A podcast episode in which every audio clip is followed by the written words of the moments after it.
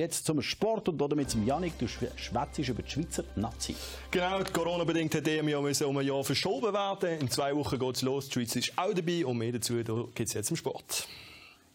Sportnews präsentiert von Hoffmann Automobile, Ihre kompetente VW-Nutzfahrzeugpartner in der Region.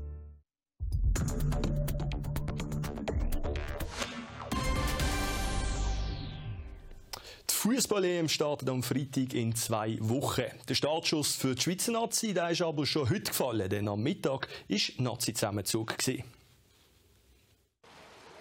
Auf die halb zwei sind die Spieler und der Staff in Bad Ragaz eingetroffen.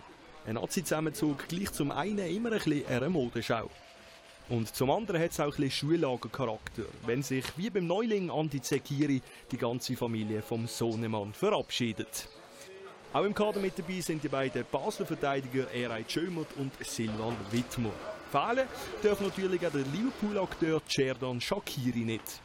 Bei ihm ist es aber zu hoffen, dass er an der EM auf dem Feld weniger Probleme als mit dem Aufmachen von seinem Kofferraum hat.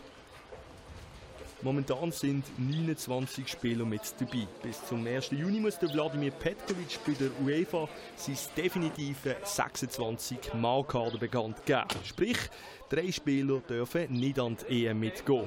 Bis zum ersten Spiel gegen Wales dürften aber noch Spieler austauscht werden, die sich verletzt haben, ebenfalls auch bei einer Corona-Erkrankung. Und Goalies könnten gemäss dem neuen Regelwerk sogar während dem Turnier ersetzt werden.